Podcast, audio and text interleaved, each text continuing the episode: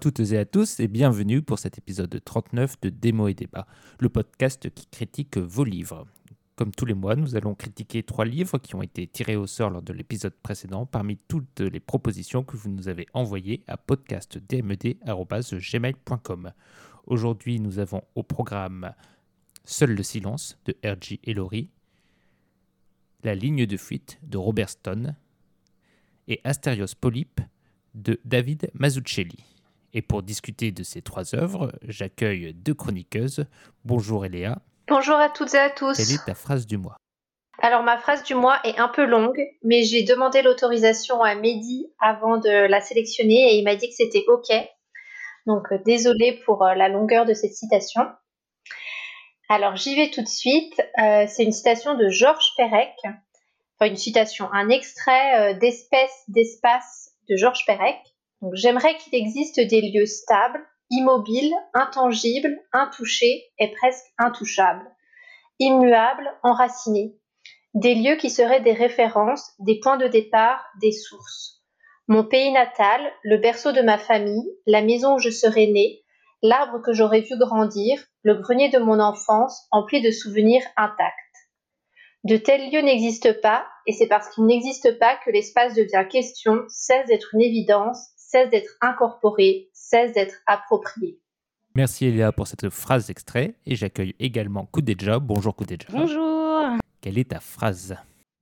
Alors, euh, moi, ce n'est pas vraiment une, citation, mais c'est plutôt euh, un dicton. Alors, vous savez qu'on dit qu'en avril, ne te découvre pas d'un fil. Et euh, comme nous sommes en mai. Fais ce qu'il te plaît. voilà, en mai, fais ce qu'il te plaît. Tout à fait, Mehdi. tu connais bien ce dicton parce que c'est vrai qu'on sort quand même d'une période là, de confinement assez triste euh, durant laquelle on a tous été euh, voilà, éloignés de nos, de nos proches. Et donc, euh, je souhaite de, de, bonnes de bonnes retrouvailles donc, à, tes, à tes auditeurs et à tes auditrices.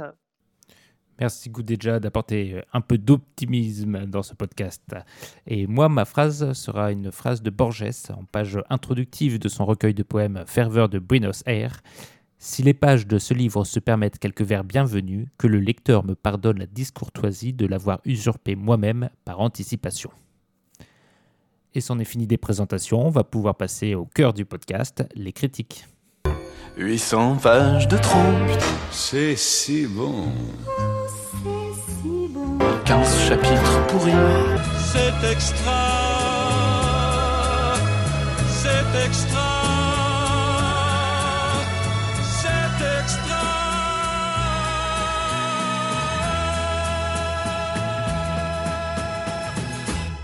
Et on commence les critiques avec Seul le silence de R.J. Ellory, que Koudeja va nous présenter. Oui, merci Mehdi.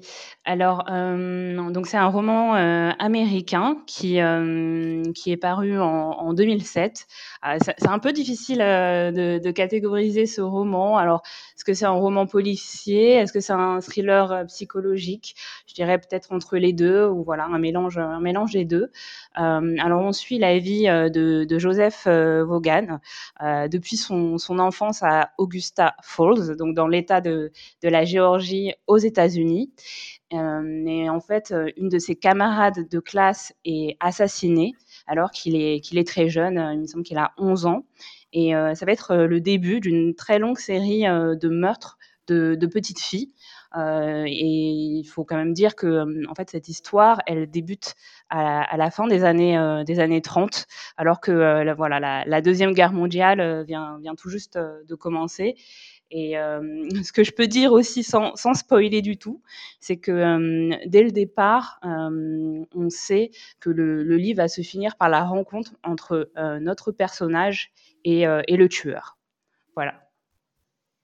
Très bien. Et est-ce que ça t'a plu? Alors, euh, plutôt. Plutôt, j'ai plutôt euh, apprécié euh, ce, roman. Alors moi, je l'ai lu en anglais et j'ai trouvé qu'il était plutôt, plutôt bien écrit, qu'on réussissait vraiment à, ressentir les émotions du, personnage principal. Que ce soit la peur, la culpabilité et, rarement la joie, parce qu'il faut le dire, c'est quand même. c'est quand même. Ouais, on, pourrait presque dire que c'est un peu une tragédie en fait, parce que mmh. c'est vrai que, je, enfin, je pense que vous l'avez ressenti comme moi, mais on a un peu l'impression que le, personnage principal, il essaye d'échapper à son destin, mais que qui finit toujours par le rattraper en fait. Il, est, ouais, il est, il est vraiment accablé. Et à un moment, on se, demande quand même comment est-ce qu'une seule personne peut avoir autant de malheur dans sa vie, en fait. Oui, clairement, clairement. Et il est vraiment pas, euh, pas ménagé par, euh, par l'auteur. Et c'est vrai que, enfin, moi, j'ai, je dois l'avouer, j'ai souffert quand même pendant, euh, pendant, pendant tout le livre. mais ouais, je trouve quand même que c'est bien écrit, comme je le disais. Et et, alors, je ne sais pas si vous avez le, même avis que moi, mais je trouve que le, le parallèle est assez fin entre euh, tout ce qui se passe euh, au début de la, de la, Deuxième Guerre mondiale et euh, la, psychose qui s'installe dans, cette, ville de, Géorgie. Parce que c'est vrai qu'à un moment, dans, le, livre, il va y avoir une sorte de, haine qui va, se, répandre contre une famille d'Allemands qui est installée dans, cette ville-là. Et en même temps, on nous décrit aussi voilà, le, le début de, la, de la Deuxième Guerre mondiale. Et j'ai trouvé ça aussi bien fait. Euh, donc c'est vrai que moi je m'attendais vraiment euh, à un roman, policier, alors que le, cœur de l'histoire pour moi c'est pas vraiment l'enquête policière. Donc c'est, enfin voilà, faut, faut pas s'attendre à ça, je pense quand on, quand on débute le livre. Et d'ailleurs moi j'ai, enfin pour, quand même pour pour parler d'un point négatif, moi j'ai été un peu un peu déçue par la fin euh, que je trouve un peu bâclée. Euh, je mmh trouve que c'est vrai que, on va dire, 90% euh, du livre, il y a des, quand même des passages qui peuvent être assez longs, presque lents.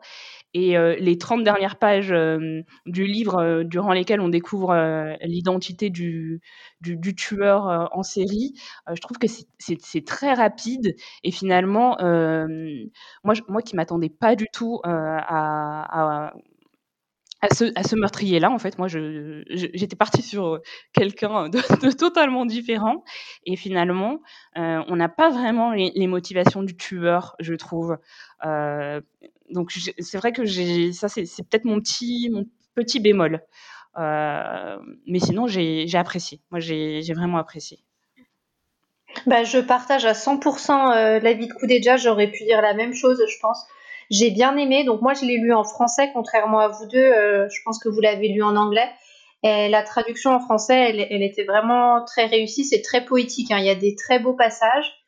Euh, par contre, j'ai aussi été déçue euh, arrivée au dernier quart du livre, où donc il y a un moment, ça bascule dans too much drama pour le personnage principal.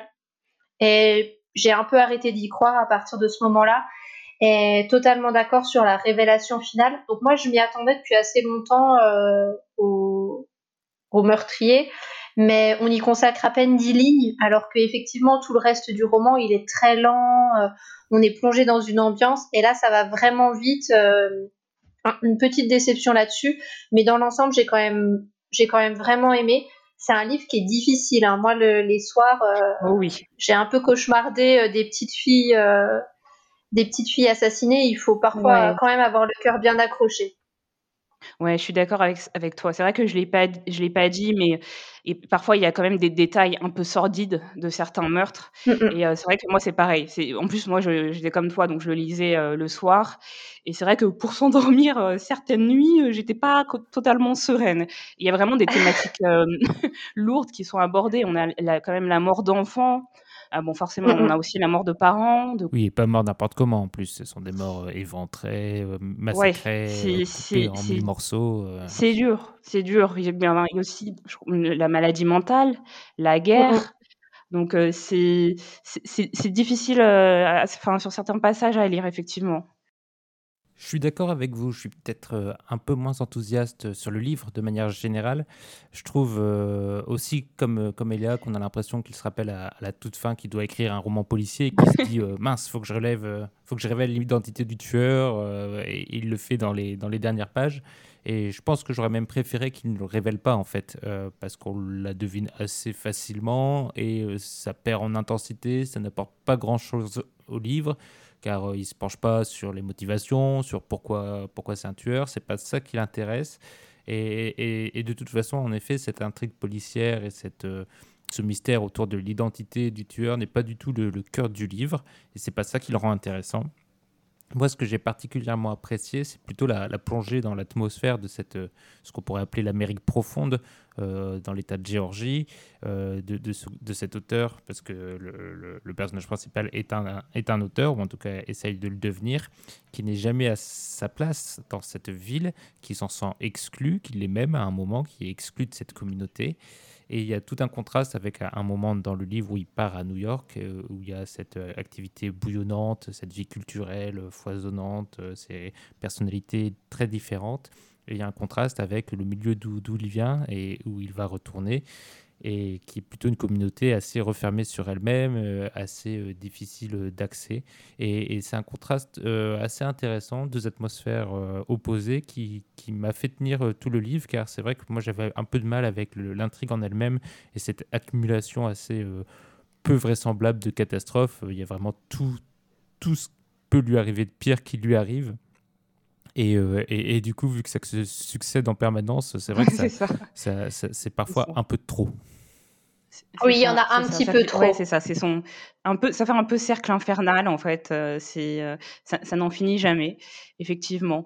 Mais euh, et, c'est pour ça que c'est d'autant plus dommage que l'auteur n'ait pas développé un peu plus les, les motivations du tueur, parce que effectivement, on comprend qu'il y a quand même eu un acharnement sur ce personnage-là à un moment et qui n'est pas vraiment expliqué. Et c'est dommage. C'est vrai qu'il y a à la fois les événements euh, qui sont liés à l'intrigue policière, donc ça on comprend pourquoi ça lui arrive, euh, mais il y a aussi des événements un peu externes qui, lui tombent dessus et qui rajoutent une couche supplémentaire de malheur, et ça rend les, choses un peu moins vraisemblables, euh, tout ce malheur qui le poursuit en permanence. C'est vrai. C'est vrai que la mort, euh, le suit partout et et c'est aussi vrai qu'il a une une relation un peu spéciale avec, euh, la la vie, euh, la vie après l'au-delà, enfin dans l'au-delà, en fait.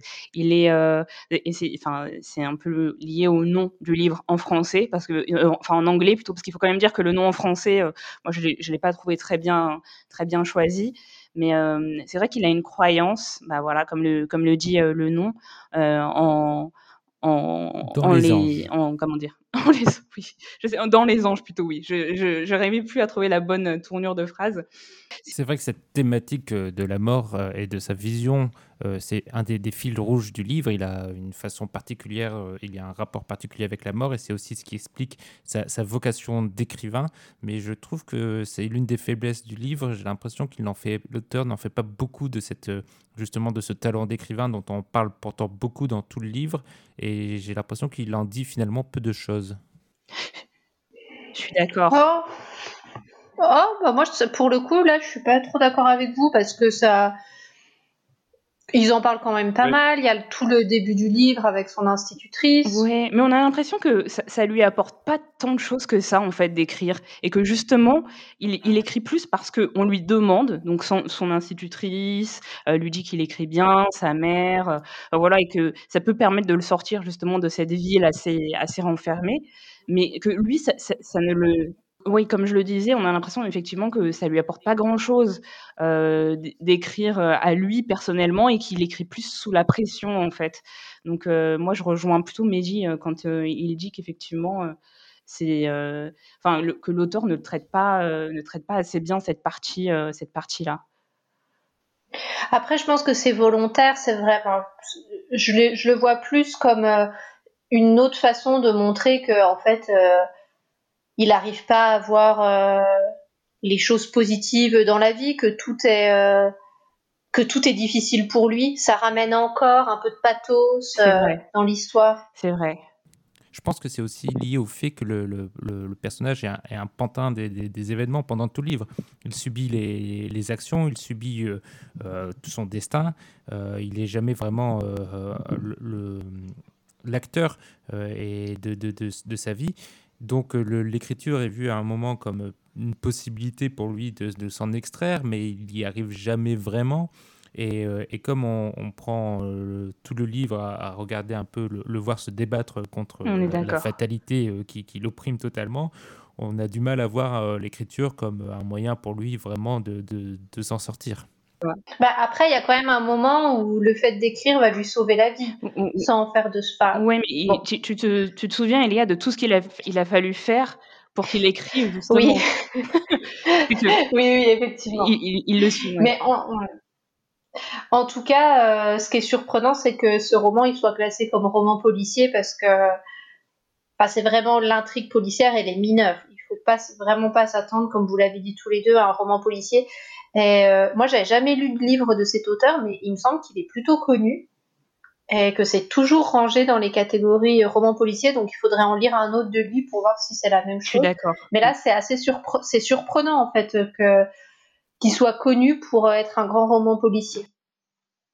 Je pense que c'est tout simplement parce qu'il y a un meurtre et qu'on cherche l'identité du coupable. Euh, c'est en ça que c'est un, roman policier, parce qu'il y a ce mystère autour de, qui est l'auteur des crimes.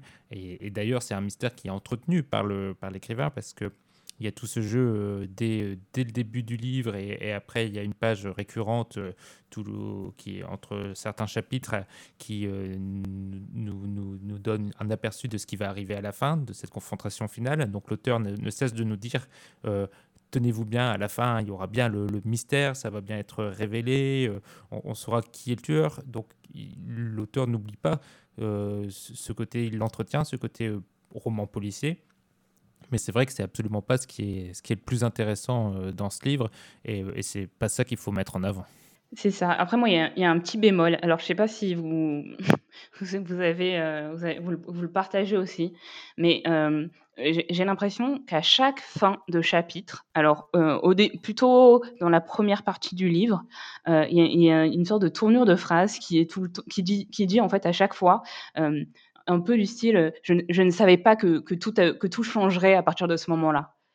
Et euh, enfin, alors euh, c'est peut-être moi qui, l'ai remarqué, mais euh, à chaque fin de chapitre, il annonce, euh, je sais pas, un changement incroyable. Et enfin, il y a souvent ce type de tournure de phrase là dans les dans les dans les dans les romans dans les romans policiers comme ça. Enfin voilà, mais c'est là, j'ai trouvé qu'il y en avait quand même beaucoup, quoi. Ne savait pas Et, mais bon, la dernière fois qu'il le voyait. oui, c'est vrai, t'as raison. J'avais pas, quand je l'ai lu, ça m'a pas dérangé, mais maintenant que tu le dis, c'est vrai que effectivement, ça peut être un peu grossier à chaque fois euh, d'arriver avec ses gros sabots. Euh. C'est aussi parce qu'à chaque fois, il y a des rebondissements assez forts. Donc il y a un peu cette, euh, cet entraînement, vu qu'il lui arrive le statu quo est cassé par un truc oui. affreux qui va arriver. à chaque fois, on a le droit à ces petites phrases de, de transition qui arrivent assez régulièrement. Et donc maintenant, la question fameuse, est-ce que vous le recommandez? Bah quand même oui parce que moi j'ai pas passé un moment désagréable. C'est pas le roman de ma vie mais euh, j'ai trouvé ça euh, enfin, j'allais dire j'ai trouvé ça agréable mais c'est vraiment pas le mot. Euh...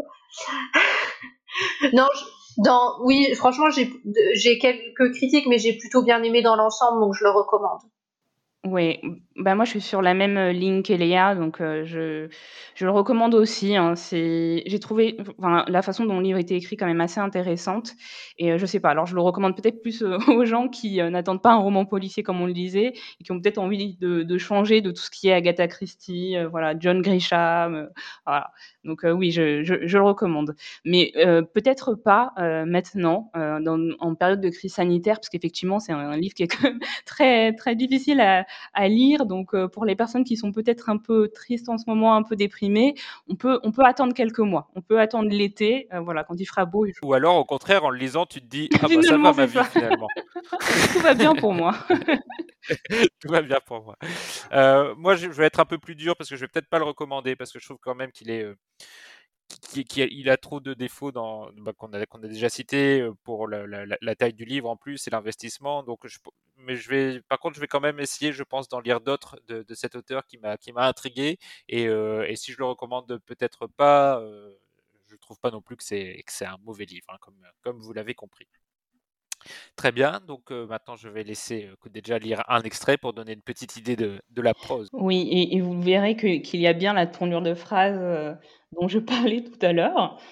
Alors, je, récupère juste euh, la capture écran qu'Eléa m'a gentiment envoyée, parce que je vais le lire en français, hein, mon, anglais, euh, bon, voilà. Alors, euh, je ne sais pas si je dis le, chapitre, mais voilà, c'est plutôt, bon, peu importe. Si j'avais alors su ce que je suis par la suite, le recul, toujours notre meilleur et plus cruel conseiller.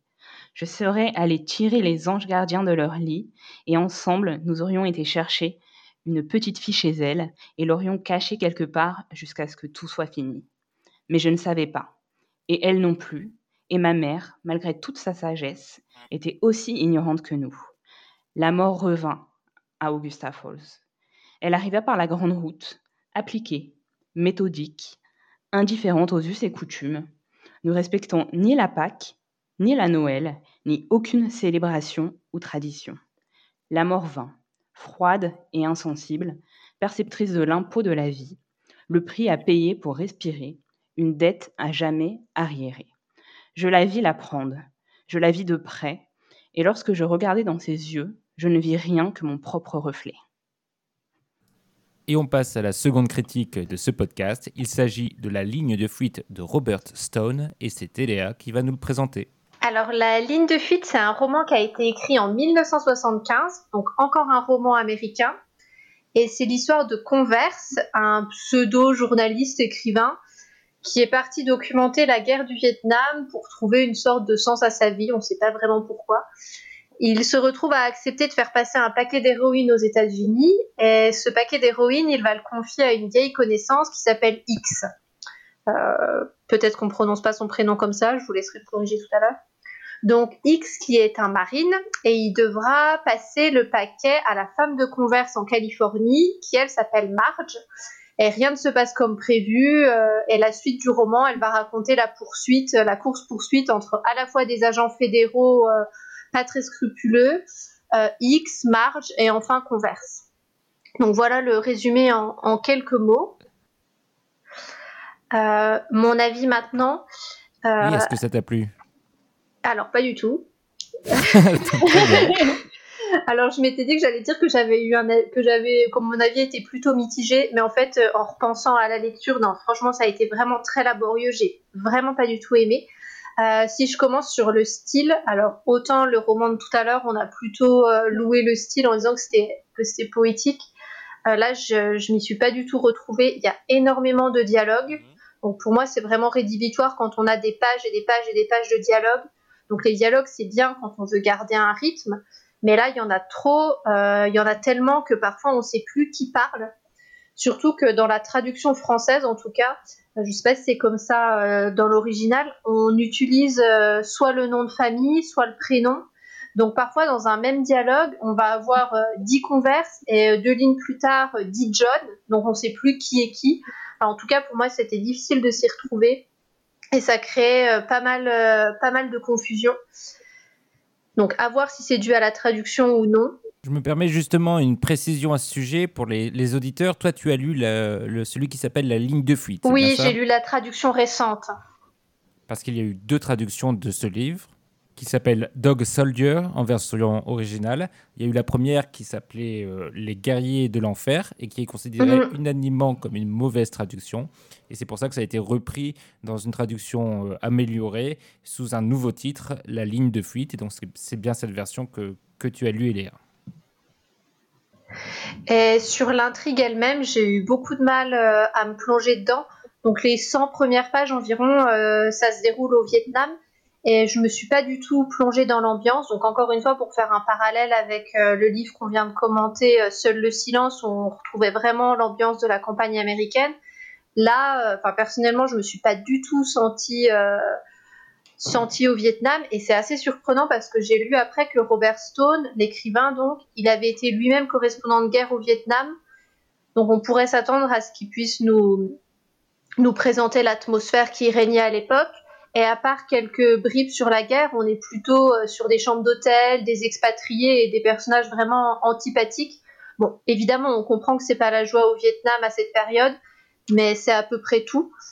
Et quand on part aux États-Unis, ensuite, euh, j'ai eu du mal à comprendre pourquoi l'histoire elle tournait à la catastrophe et comment on en était, on avait pu arriver à ce que les événements euh, s'enchaînent aussi mal. Donc j'ai trouvé ça assez peu crédible et j'y croyais pas du tout. Euh, il y a quelque chose qui arrange rien pour moi, c'est que les personnages ils sont presque exclusivement masculins, à part euh, la femme euh, de converse Marge, et qui sont vraiment d'une bêtise sans nom. Donc on a l'impression que c'est vraiment une, une course à, à, qui a la plus grosse, euh, qui va sortir son pistolet d'abord. Donc ça, j'ai trouvé ça assez désagréable. Et euh, bon, ah, voilà à peu près tout pour illustrer peut-être le combat de testostérone euh, complètement stupide. Je pense à, enfin, on ne sait pas pourquoi est-ce que ça se passe si mal. Je pense à un moment, euh, sans, sans révéler euh, des, des, choses importantes de l'intrigue, où on est dans une dans la cahute en Californie de X et euh, la, cabane, euh, elle est, elle est squattée et il y a notamment deux adolescentes et on comprend que les deux adolescentes, elles vont être euh, soit tuées, soit violées, soit les deux. Et bon, on ne sait pas vraiment pourquoi est-ce que ça a besoin d'être aussi sordide. Et c'est vraiment dit bon, comme ça, comme oui, oui, bah, il va leur arriver malheur, on ne sait pas pourquoi, c'est comme ça, c'est la vie, la Californie, c'est horrible. Et euh, peut-être pour finir, euh, sur mon édition, la quatrième de couverture, elle fait référence à Jack Kerouac et à la littérature américaine. Alors moi, j'adore justement euh, la littérature américaine et le, les grandes traversées aux États-Unis. Et je vois pas du tout comment on peut faire un parallèle avec Jack Kerouac si on a envie de lire justement des des histoires de, de, grands espaces américains, bah, lisons Jack Kerouac ou encore mieux euh, Jack London, mais pas Robert Stone. En tout cas, c'est mon avis. oui, ce qui m'intéresse euh, dans ce que tu dis, tu parles de, tu parles de, de l'ambiance, et, euh, et c'est vrai que moi, je m'étais un peu renseigné avant d'entamer le livre notamment au moment de l'achat, et je pensais que j'allais lire un livre sur, sur le Vietnam, en fait. Je pensais que l'intégralité du livre se, se, passait au Vietnam et nous parlait de, de la situation euh, pendant la guerre. Et en fait, très vite, comme tu l'as dit, on, on, va aux États-Unis, et ce que j'ai trouvé intéressant, c'est qu'il écrit et il nous décrit les États-Unis comme si on était encore euh, au Vietnam pendant la guerre.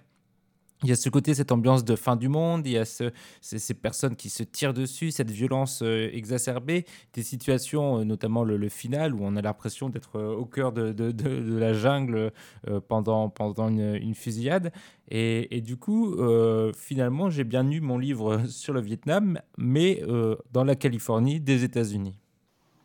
Mais est-ce qu'il ne faut pas essayer de, juste replacer un tout petit peu le livre justement dans le contexte de cette contre-culture, comme on dit, euh, américaine, et euh, justement durant, les, durant laquelle, euh, apparemment, bah, sexe, drogue, alcool étaient, voilà, étaient, étaient, enfin, florissaient. Et peut-être que c'est ce que l'auteur Robert Stone a, voulu, a voulu mettre en exergue. après, moi, je, je partage totalement tout ce qu'a dit Eléa et mais vraiment, il a dit mot pour mot presque ce que, ce que je, je pourrais dire. Moi, j'ai vraiment enfin, un, un, avis très négatif euh, sur, sur ce livre-là. Euh, comme enfin, moi, j'ai trouvé ça, enfin, l'histoire glauque, glauque comme pas possible.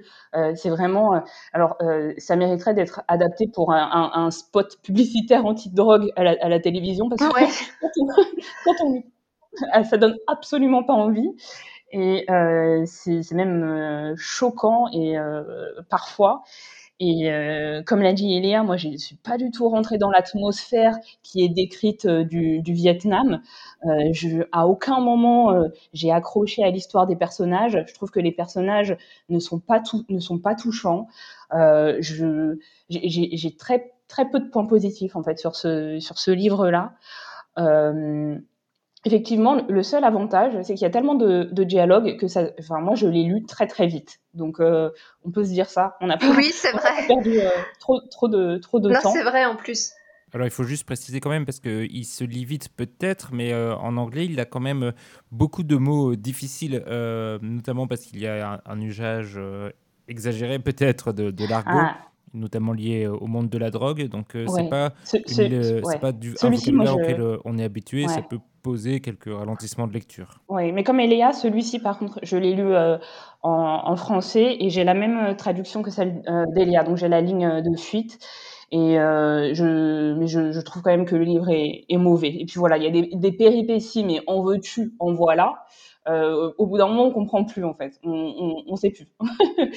Il n'y a, y a, aucun ordre, il n'y a aucune morale. Oui, c'est ça. Et, euh, on, enfin, les personnages, euh, il y en a certains, je ne sais pas vous, mais notamment les, enfin, les, je dis les agents fédéraux, mais en fait, je ne sais même pas si c'était des agents ou non, au final. On ne comprend pas, on ne sait pas. On, sait pas.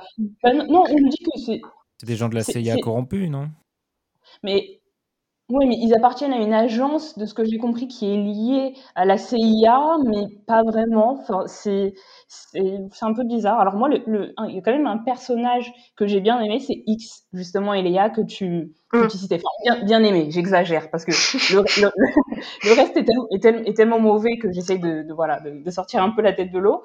Mais euh, parce que je trouve que c'est le seul c'est le seul qui est un peu courageux et qui, qui, a, enfin, qui semble avoir une vraie, une vraie vision de ce qui doit être fait et qui prend des décisions en fait. Et j'ai bien aimé. Tu parles de celui qui tue quelqu'un sans raison à un moment dans le livre. en fait, oui, comme, enfin, il, il, il, sauve quand même euh, Marge à, plus, enfin, à plusieurs reprises.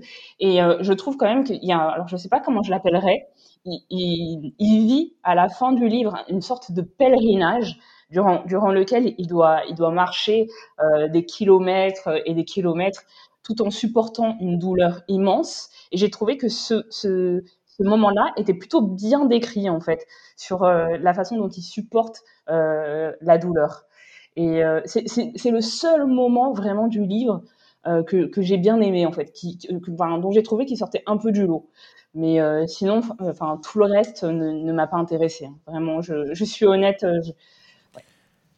On, a parlé de contexte et je pense qu'il faut y revenir parce que c'est assez important. Ce que, à mon avis, l'auteur essayait de montrer, euh, c'est une période bien précise, c'est celle du déclin du mouvement hippie euh, euh, dans la fin des années 60, début des années 70 aux États-Unis, le, le, nouveau rêve américain qui se, qui se casse la gueule et euh, ce qui avait été vu comme une source de, de renouveau, d'espoir, de mouvements pacifistes liés notamment à une certaine liberté qui passait par la consommation de produits illicites, se transforme en, une sorte de chaos et, et récupéré par euh, ceux qui sont intéressés plutôt par euh, l'argent, les drogues dures euh, et, une sorte de, débauche totale dans un monde sans, foi ni loi.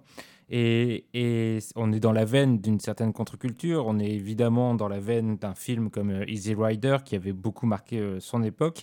Et c'est ça que, à mon avis, essaye de restituer l'auteur, de, montrer par. Euh, on parle de ligne de fuite, et en effet, c'est une fuite permanente des héros dans ce monde de chaos, dans ce monde désordonné, sans morale, comme tu le disais. Euh, et, et, et, par sa langue, par sa, par sa façon d'écrire, il essaye de restituer un peu de, de cette période-là.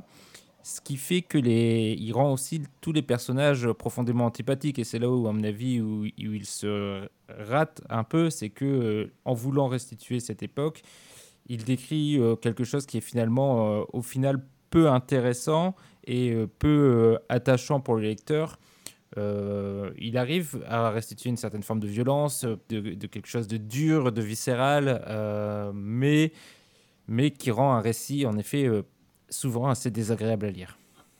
Ouais, mais enfin, en plus, euh, enfin, en tout cas, ça, ça c'est pas ça qui m'a le plus posé problème. C'est pas euh, la, le fait de vouloir montrer la contre-culture ou euh, ou ce côté sexe, drogue, alcool. Bon, à la limite, ça peut être super réussi. En fait, le problème, c'est que c'est mal écrit et que les personnages, ils sont enfin les personnages et l'histoire, il y a rien qui tient quoi. C'est même pas, pas parce que le sujet en tant que tel enfin, il était plutôt prometteur.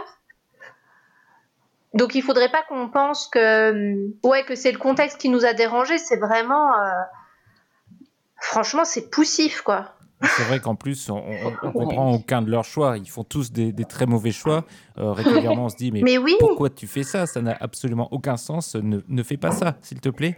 Euh, mais ils le font quand même, évidemment. c'est clair, c'est ça. ça rend les choses assez peu vraisemblables. On comprend qu'il a besoin de ça pour dérouler le, le, fil de son intrigue, mais on a du mal tout simplement à accrocher. Mais ce qui est surprenant, c'est bon, j'ai fait quelque chose de pas bien. Je suis allée regarder euh, si euh, il avait été détesté comme je l'ai détesté, et visiblement non. C'est, enfin, ça a un succès. Il y a des, enfin, j'ai pas lu l'article, mais euh, en France, il, il, est tombé dans l'oubli quasiment immédiatement, mais c'est notamment à cause de, sa mauvaise traduction et du, du fait qu'il a, il a eu peu de, d'accompagnement lors de, son, de sa traduction. Euh, mais euh, à voir, je ne sais pas si la, nouvelle édition a, changé quelque chose, mais aux États-Unis, en tout cas, il a eu une, forme de, statut de, livre culte euh, ancré dans, dans, son époque, et c'est vrai qu'il a beaucoup marché. Donc, mais pas sur nous, apparemment. Ouais, on a, on a, ouais, ouais. J'espère que Monsieur, Monsieur Stone n'écoute pas ton podcast. oui, bah, j'espère pas. Sinon, sorry, Mr. Robert Stone. Du coup, je ne demande pas si vous le recommandez. Euh, non, ne faites pas ça. ne vous infligez pas ça. oui, je pense qu'on on peut passer sur la, lecture de, ce livre-là, qui n'est pas très intéressante. Oui, je, ne vais pas le recommander, même si je suis un peu moins dur que mes deux co-chroniqueuses, euh, comme j'avais été moins enthousiaste pour le premier d'ailleurs. Euh, mais Eléa, c'est peut-être le moment de donner un, avant-goût à nos auditeurs en nous lisant un extrait. Oui, et je vais vous lire un extrait et j'ai été vraiment, euh, enfin, je fais ça euh, de façon positive parce que j'ai cherché un extrait que je trouvais bien écrit pour pas dégoûter. pour... Donc j'ai choisi, j'ai essayé de choisir un bon extrait mais qui reflétait quand même l'ambiance du livre.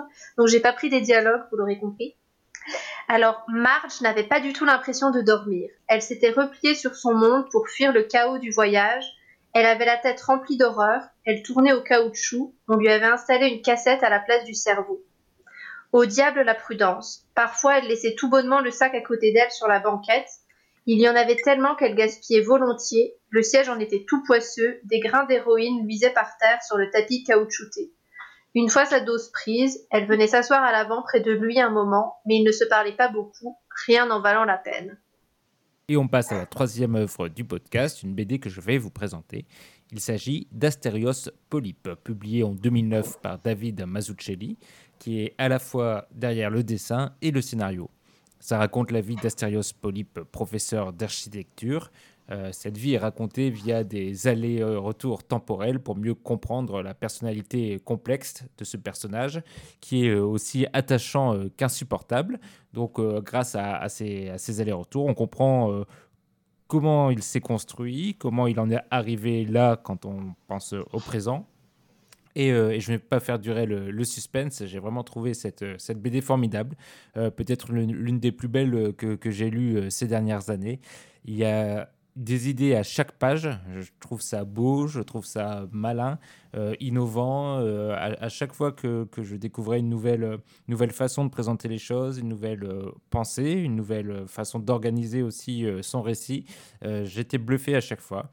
c'est une BD qui parle d'énormément de, choses tout en restant assez simple, je trouve. Ça parle de la mort, de l'amour, de l'enfance, du rôle qu'on joue dans nos vies, dans la société et comment on s'en détache, comment aussi on y est forcément lié et, et quel est notre, notre libre arbitre dans tout ça. Il y a également toute une galerie de, personnages, euh, quasiment tous extraordinaires, même si euh, j'ai un attachement particulier pour, à mon avis, le, personnage le, plus réussi, c'est euh, la femme d'Astérios ah, Polype, qui est vraiment un, personnage magnifique tout en nuances. Et donc, bref, j'ai été, été totalement conquis par, par cette œuvre et j'espère que, que, vous aussi. Alors moi, je, rejoins plutôt ton avis, Mehdi. alors, il faut juste préciser que ne pas lire cette, cette BD en étant fatigué, parce que euh, il y a notamment euh, beaucoup de références philosophiques et euh, donc voilà, je trouve qu'elles d'ailleurs elles sont plutôt bien amenées, comme tu le disais. effectivement, il y a qui traitent de sujets complexes et qui, enfin, qui sont plutôt à, la portée, à la portée du lecteur. alors, je trouve que sur le comment dire, un peu sur le, le, dessin, si je puis dire. Euh, les, je trouve que le, le, ouais, le, le, style est plutôt bien en fait. Euh, les, alors parfois on a des, sentiments qui sont représentés de façon géométrique. On a des, alors je pense que vous l'avez remarqué, on a des, couleurs euh, qui sont choisies un peu selon le, comment dire, à la fois le caractère et le, ressenti, bah, que ce soit de, enfin, des personnages. Donc euh, j'ai trouvé ça bien amené. Euh, et oui, oui, voilà. J'ai trouvé plutôt la, BD intéressante. Euh, alors après, moi, j'ai un peu triché aussi, et j'ai vu que dans les dans, dans, les dans les critiques, certains décrivaient ce, ce, cette BD comme étant plutôt un roman graphique. Alors, je vous avoue que j'aurais du mal à à expliquer la différence entre le, le la BD mmh. et le roman graphique, mais hum, oui, ce qu'on appelle un roman graphique, généralement, euh, surtout aux États-Unis, c'est euh, à distinguer des, des, comics qui sortent de manière régulière euh, et périodique, euh, souvent par, en, sous forme de ce qu'on appelle des issues, qui, qui, sont très limités en termes de pages. Là, on est sur un, un bon gros pavé quand même, qui, fait, qui fait bien 200 pages. Donc, euh, ouais, il y a d'abord cette distinction-là à faire. Et c'est vrai qu'en France, on a aussi tendance à parler de romans graphiques dès qu'on parle d'œuvres qui sont un peu ambitieuses en, en termes esthétiques et, et intellectuel euh, pour faire un peu plus pompeux et bien faire la différence avec euh, les comics euh, pour enfants comme Spider-Man et, et, compagnie. Donc il y a un côté un peu pompeux aussi dans, dans l'utilisation du terme roman graphique. Un peu pompeux, ouais. Voilà, nous, nous sommes d'accord. ouais. Mais après, euh, moi, j'ai effectivement euh, le, personnage principal, il est un peu, euh, enfin, dans, sa crise, alors de la cinquantaine, une crise existentielle qui est assez touchante, malgré le, le, caractère, moi que j'ai trouvé personnellement un peu froid de, de, ce personnage-là. et c'est vrai que, comme tu le disais, enfin un peu antipathique parfois, euh, mais on, on, on, on s'attache quand même un peu. On s'attache quand même un peu. Et moi, il y a un personnage que j'ai que j'ai euh, que j'ai beaucoup aimé. Alors c'est euh, la femme euh, du, du, garagiste. Mmh, moi aussi. Mmh. J'ai trouvé que tout ce qu'elle disait était alors peut-être parfois un peu étrange, mais toujours juste. Euh, et moi, j'ai, c'est un peu mon personnage enfin, préféré, je pense, du, de, de cette BD-là. Je... Elle incarne un peu le, le, contraire du personnage principal, vrai, qui est, est euh, extrêmement est rationnel, extrêmement ouais. froid. Elle, elle est dans le mysticisme, oui, l'astrologie. La, euh, enfin, voilà. euh, elle, elle, elle, a des, des, théories un peu, un peu sur tout. Et, euh, et, et c'est amusant, je trouve, euh, et intéressant ce qu'il ce qu'il en fait, puisque le, le, personnage principal, donc Astérios, a, a, tendance un peu à, à, la mépriser, mais peu à peu, au fil des discussions, il va finalement réussir à en tirer quelque chose, et on sent qu'ils s'enrichissent l'un l'autre, et ils ont une relation vraiment, en effet, très, très intéressante. Ouais, c'est vrai, les deux personnages féminins sont sont vraiment très bons. Je partage, euh, je partage votre ressenti. Euh, par, moi, je suis un tout petit peu moins enthousiaste que Mehdi. J'ai bien aimé.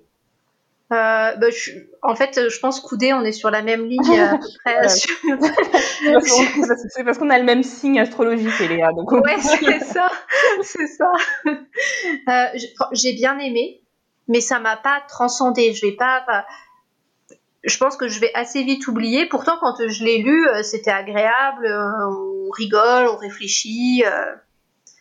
Mais euh, là, je l'ai lu il y a deux semaines et euh, ça y est quoi, ça m'a pas, ça m'a pas marqué plus que ça, même si euh, sur le moment j'ai passé, enfin, c'était une lecture agréable. j'ai trouvé que les dessins étaient vraiment très très beaux, le choix des couleurs notamment, mmh. qui est, qui est vraiment intéressant. Euh, mon, je sais pas si c'est une critique, mais en tout cas un, un commentaire. J'ai pas vraiment compris quelle était sa position face euh, au monde universitaire, culturel, artistique. Enfin, on sait pas trop s'il critique ce monde ou s'il est fasciné par ce monde. Donc ça, ça m'a un peu dérangé parce que, enfin, peut-être pas dérangé, mais j'ai pas compris où est-ce qu'il voulait nous emmener euh, quand euh, quand ouais. il parlait de, de, tout ce milieu. Est-ce que est-ce que c'était plutôt une critique ou alors il avait envie d'en faire partie? Je sais pas. un, un, peu des deux, je pense. Euh, c'est vrai que c'est ce qu'il réussit à faire pendant, pendant tout l'ouvrage, je trouve. C'est euh, montrer les, les, caractères un peu ridicules de certains personnages, mais toujours avec une nuance, euh, toujours jouer avec la, la, caricature, mais en les rendant sympathiques. Et pour revenir au, sur la question du milieu universitaire, moi, ce que je trouve déjà une, une, idée extrêmement amusante dès le début de, du livre, c'est la présentation d'Asterios Polyps, qui est présenté comme un génie de l'architecture, un professeur émérite, mais qui n'a jamais construit quoi que ce soit réellement, qui a aucun bâtiment euh, n'a été euh, euh, construit par rapport à, ses idées et à ses projets. Donc déjà ça c'est très rigolo.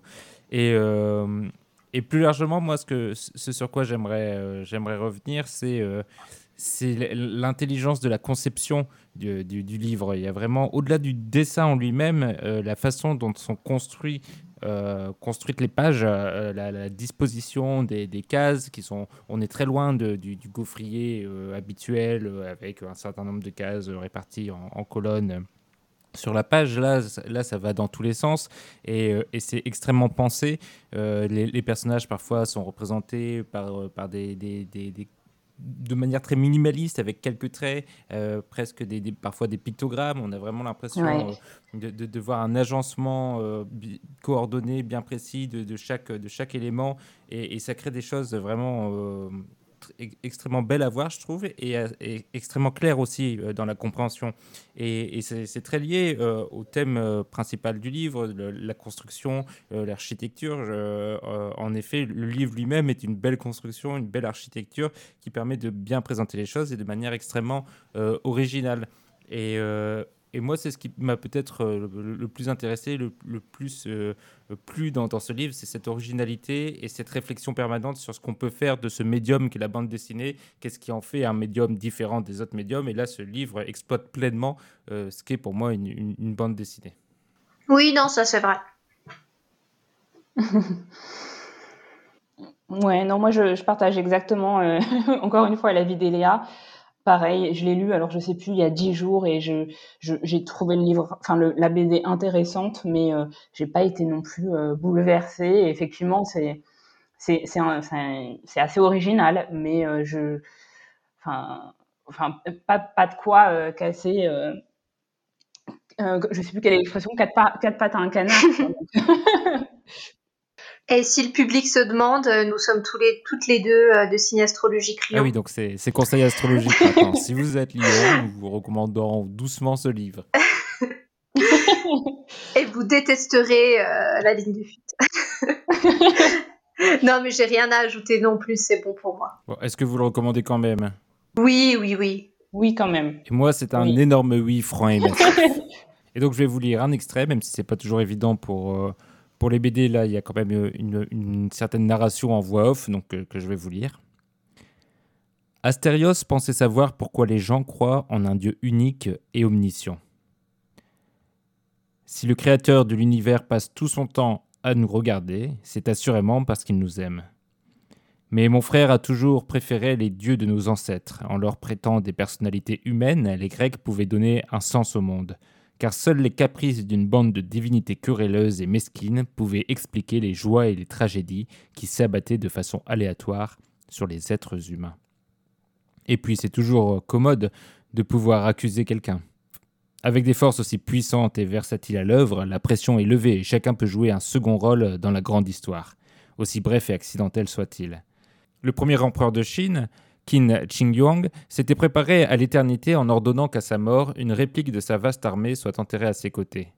Sans aucun doute un progrès par rapport à la tradition observée par les souverains locaux qui faisaient enterrer une escorte entière vivante. 7000 soldats en terre cuite montent la garde dans sa tombe, imperturbable depuis deux millénaires. L'empereur, né en 259 avant Jésus-Christ, expira en 1010 avant Jésus-Christ avant d'avoir pu célébrer son 50e anniversaire. En comparaison de ces 2000 années, la durée qui sépare 259 et 210 avant Jésus-Christ peut paraître négligeable pour un homme d'aujourd'hui. Mais, et Astérios pourra vous le dire mieux que moi, chacun de ces 18 000 jours a été aussi précieux et imprévisible que celui d'aujourd'hui. Après tout, qui peut savoir quel jour sera son dernier? Vivre, c'est exister dans une certaine conception de son temps.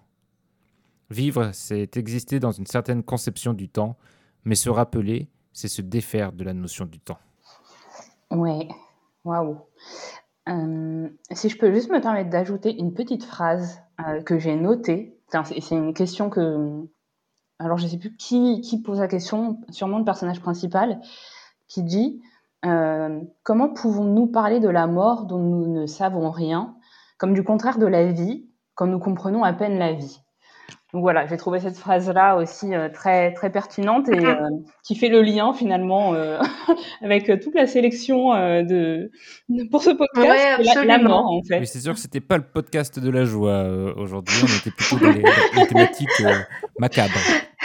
Tu devrais renommer ton podcast et essayer de trouver quelque chose avec l'occultisme. Des morts et des bas, tout simplement. Ouais, parfait. Mais moi, je ne suis pas ainsi que certains de tes prétendus amis. Tu peux avoir confiance en moi. Aie confiance, crois en moi, que je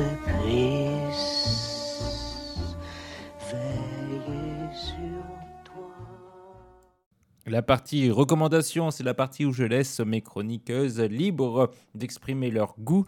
Et on va commencer tout de suite par Eléa. Qu'est-ce que tu nous recommandes? Alors, je vais vous recommander une série.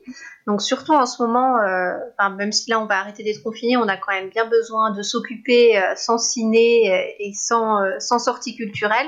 Donc, en plus, il y a trois saisons à la série. Donc elle s'appelle les Shtizel. C'est une série israélienne euh, qui est diffusée sur Netflix. Enfin, c'est pas une production Netflix, mais ça vient d'être mis sur Netflix et ça raconte le quotidien d'une famille ultra orthodoxe de Jérusalem. Donc on a les mariages, le rapport à la vie moderne, la domination masculine. Et c'est une vraie ethnographie de cette société. On a l'impression d'être plongé dans ce monde avec cette famille. Donc évidemment, il y a certains personnages que vous allez détester parce qu'ils sont, bah, c'est des, des religieux ultra orthodoxes, donc ils sont bigots, racistes, misogynes.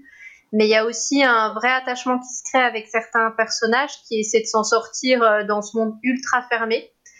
Et visiblement, c'est une série qui marche euh, énormément en Israël parce que c'est un monde totalement fermé et des quartiers euh, dans lesquels les, non-orthodoxes ne vont jamais. Donc je, recommande vraiment, c'est très bien joué et, c'est vraiment une, très bonne série. Oui, bah, ça fait un peu penser à la, à la mini-série euh, Unorthodox aussi sur mmh. Netflix. Oui, j'ai bien aimé aussi celle-là. Donc, donc, ça me dit bien, Eléa. Euh, en plus, j'ai plus de séries à regarder en ce moment, donc c'est ça a l'air très intéressant. Et tu verras, l'actrice de Unorthodox, elle est aussi dans Les Ch'tissels. Ah, voilà. Toujours le lien. ouais. Alors, euh, moi, ma recommandation, euh, ouais, je vais être très originale, hein, ça va être aussi une, une, série sur Netflix, mais je vais faire le lien avec euh, un autre épisode euh, de, du podcast. Donc, le, le, premier épisode auquel j'ai participé avec, euh, avec François il y a quelques années. parce qu'en fait, je, je, vous conseille de regarder la, la mini-série Captive, qui est donc aussi sur Netflix et qui est une adaptation euh, du roman euh, du même nom de Margaret Atwood, qui suit l'histoire d'une d'une jeune, d'une très jeune femme, donc Grace Marks, au Canada à la fin du, du, 19e siècle et qui est accusée d'avoir tué son, son, employeur et la, maîtresse de maison. Euh, donc moi j'avais euh, j'avais euh, beaucoup apprécié ce, ce livre-là. je me souviens que Meiji avait avait été plutôt plus, plus nuancé, mais il me semble que tu l'avais quand même recommandé et François n'avait pas apprécié du tout. Donc voilà, on a les trois, les, trois réponses. Et moi, j'ai adoré la série en fait. J'ai ressenti exactement la même chose euh, que euh, qu'en lisant le livre. C'est ce qui est assez incroyable parce que moi, je suis pas très fan de, des adaptations, euh, que ce soit cinématographiques ou euh, voilà, là c'était pour une série. Euh, et je trouvais que déjà les, les, les, acteurs étaient très bien choisis. Ils sont pas du tout connus, mais ils sont très bien choisis. Et euh, ouais, j'ai ressenti la même émotion, donc le même, le même doute, parce qu'on on, on, ne sait pas en fait si, euh, si cette jeune femme est, est, est coupable. Et euh, donc voilà, je, je, je vous conseille ce, cette, cette mini-série. Bah, tu donnes envie en tout cas. Et, et toi, Mehdi, dis-nous. Alors d'abord, je, vais préciser pour, pour nos auditeurs qui, qui auraient loupé ce fabuleux épisode euh, que l'épisode dont tu parles, où nous avons critiqué euh, le livre Captive, est l'épisode 14 de Démo et Débat.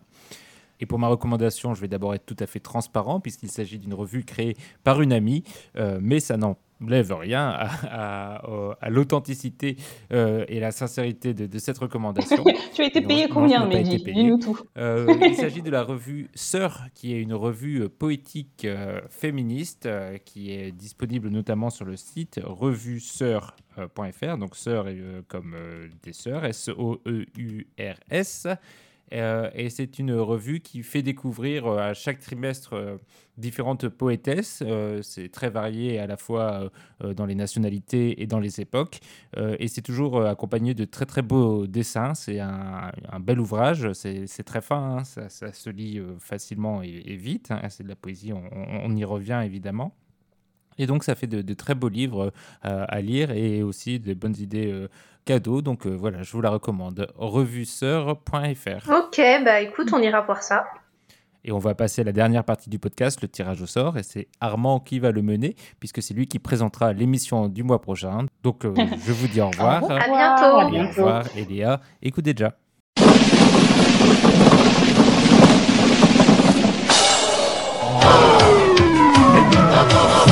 Bon, eh bien, merci Mehdi. On se retrouve euh, maintenant pour le tirage au sort de l'épisode du mois de juin euh, avec euh, deux nouvelles chroniqueuses. D'abord Nadège. bonjour Nadège.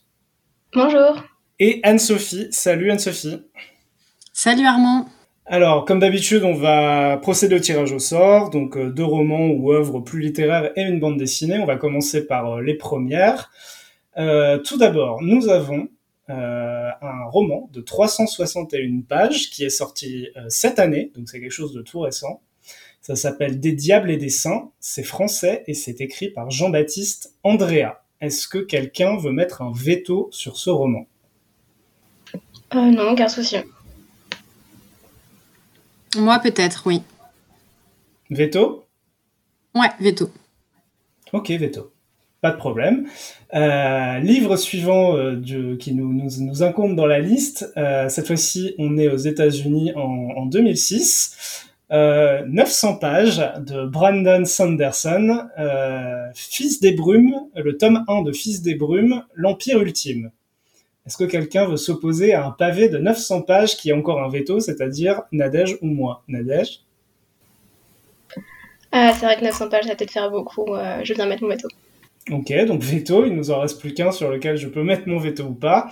Euh, cette fois-ci, on va beaucoup plus loin dans le passé puisqu'on est en 1794, en Angleterre. À nouveau 905 pages, Les mystères du Dolph par Anne Radcliffe. Et euh, pour la même raison, je vais mettre mon veto. Donc euh, c'est un, un, triplé, un petit chelem de veto sur les trois premiers romans. Nous allons donc lire les deux derniers romans sur lesquels nous ne pouvons pas nous opposer, qui sont Une si belle école de Christian Signol, euh, un livre français qui est paru en 2010 et qui compte 312 pages, ainsi que dans un second temps, Laura d'Éric Chauvier, un livre français également paru en 2020, qui compte 144 pages. Donc une si belle école et Laura pour les romans. Euh, comme on n'a pas de, veto restant, euh, on va prendre la première BD qui, qui, arrive devant mes yeux. on va être aux États-Unis sur 328 pages donc dessinées de Sonny Liu, euh, la bande dessinée s'appelle Charlie Chan Shy, une vie dessinée. Et voilà, nous avons donc nos, trois livres euh, sur lesquels euh, on a eu une opposition assez rapide et franche dès le départ pour pouvoir voilà ne plus avoir de choix au final. Donc je vais vous rappeler les trois livres Une si belle école de Christian Signol, Laura d'Éric Chauvier et Charlie Chan Shy, une vie dessinée de Sonny Liu. je vous dis au mois prochain et puis bonne lecture. Merci. Merci, bonne journée.